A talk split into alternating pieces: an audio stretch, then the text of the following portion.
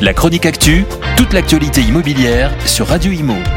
En partenariat avec Regus, des espaces de travail adaptés à chacun. Pour réduire la demande de logements sociaux dans sa ville, la mairie de Viroflay, dans les Yvelines, a décidé de proposer une solution peu orthodoxe, des thérapies de couple. Alors mauvaise communication, charge mentale, lassitude, poids de l'éducation des enfants, parents vieillissants et répartition des tâches. Dans les couples, hein, on le sait, les motifs de rupture ne manquent pas. En effet, selon un rapport de la direction de la recherche des études, de l'évaluation et des statistiques en 2020, depuis le début des années 2010, 425 000 séparations conjugales ont lieu en moyenne chaque année.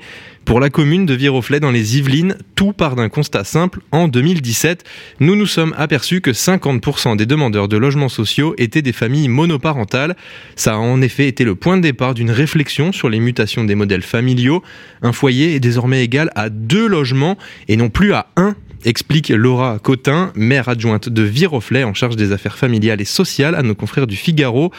En conséquence, la municipalité de Viroflay a donc décidé de lancer un tout nouveau dispositif. Elle propose des thérapies de couple gratuites pour essayer de diminuer le nombre de demandeurs de logements sociaux. Elle intervient en amont dans des situations conjugales compliquées où la séparation pourrait être évitée dans certains cas grâce à l'aide d'un thérapeute. En moyenne, la conseillère conjugale et familiale reçoit 10 couples par an. Elle les voit pendant 2 à 3 séances pour dénouer des crispations du quotidien. Des consultations disponibles sur rendez-vous le mardi et le vendredi. Le coût d'une séance, lui, est d'environ 60 à 65 euros normalement, et c'est le fait que ce soit gratuit qui a permis au couple justement de venir sauter le pas. Des conférences et des ateliers sont également proposés à des couples venant de Viroflay, mais pas que. Certains viennent des communes alentours, comme Versailles ou Chaville. Les ateliers proposent donc des exercices ludiques, concrets, et les conférences portent sur une thématique générale et donnent des outils à mettre en place au quotidien. Un succès grandissant puisque la dernière conférence qui a eu lieu le 7 février a rassemblé 25 couples. Un dispositif donc qui semble être fructueux puisque les chiffres s'améliorent depuis quelques années. Pour preuve, en 2017, si les familles monoparentales constituaient la moitié des demandes, elles ne sont plus que 40%, soit 10% de moins en 2023.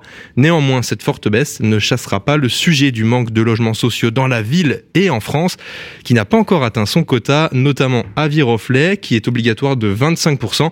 En effet, la ville ne comptabilise que 18% de HLM aujourd'hui.